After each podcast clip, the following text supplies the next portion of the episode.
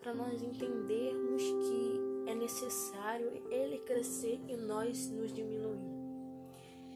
Às vezes Deus permite um ente querido morrer,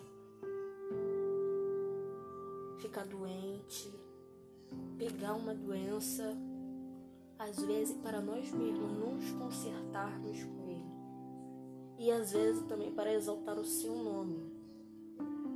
Mas é claro que antes de tudo, Deus vai fazer o possível e o impossível para não magoá-lo. Deus ama muito a gente. A única coisa que Ele exige de nós é que nós adoramos Ele. Em meio em tudo.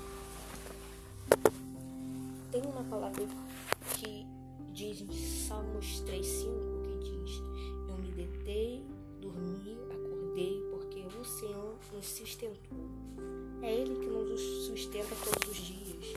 Se hoje nós estamos vivos, é porque Ele teve misericórdia da gente e porque Ele nos amou e nos chamou para a grande obra, a qual nós não podemos parar. Já pensou se Ele não fosse nas nossas vidas?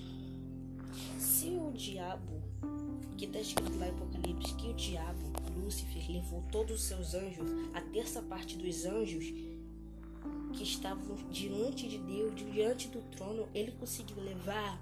Imagina a gente que já faz a presença dele. Imagina aquelas pessoas que se afastaram. Deixa uma mensagem de reflexão que Deus está voltando e Ele quer uma igreja lavada e remida pelo seu sangue. Então, se arrependa de todos os seus pecados, volte ao primeiro amor, porque com certeza grandes coisas vão acontecer na sua vida. Amém?